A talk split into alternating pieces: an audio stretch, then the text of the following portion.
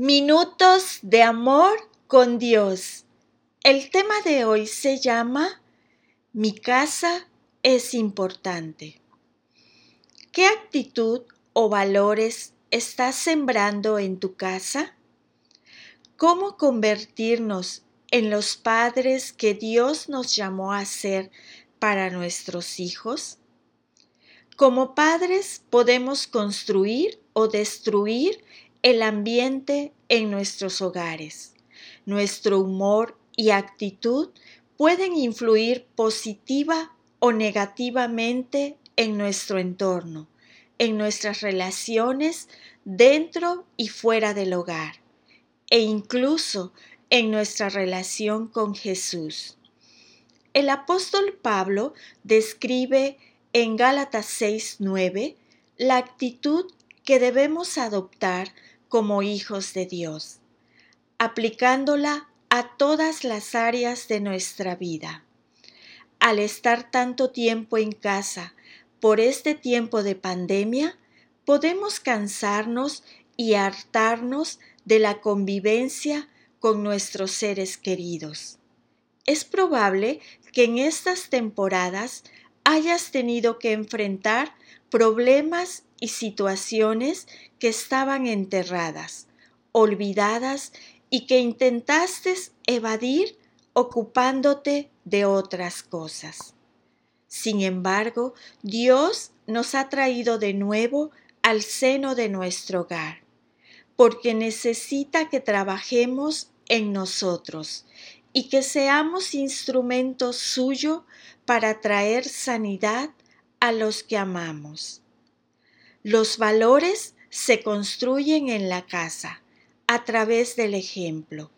Debemos ser coherentes y vivir lo que creemos en nuestro corazón y proclamamos con nuestros labios. Nosotros recibimos en palabra de Dios la dirección y el modelo de conducta que debemos seguir.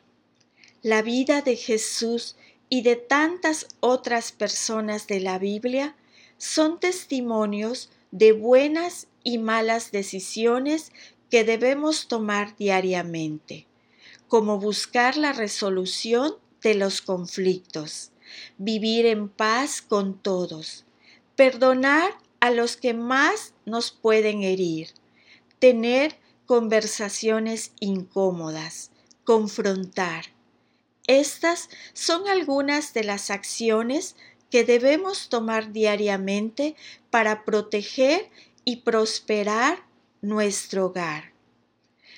Nuestra prioridad, nuestro primer ministerio, será siempre nuestro hogar, nuestra familia.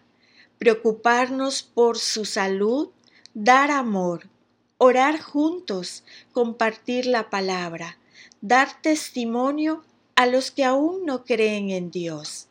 Este debe ser nuestro estilo de vida.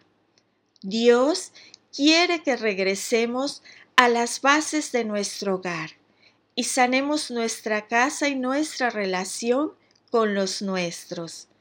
Esto nos garantiza a nosotros y a su iglesia un futuro sano y de bendición. Te invito a reflexionar sobre esto. ¿Tienes asuntos pendientes en tu hogar? ¿Cómo estos asuntos están afectando las relaciones y la dinámica familiar?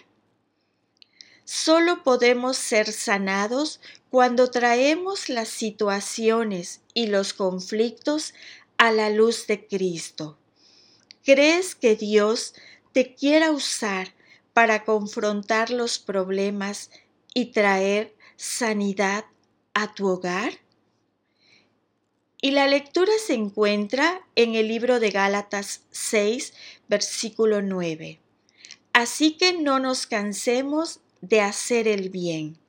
A su debido tiempo cosecharemos numerosas bendiciones si no nos damos por vencidos.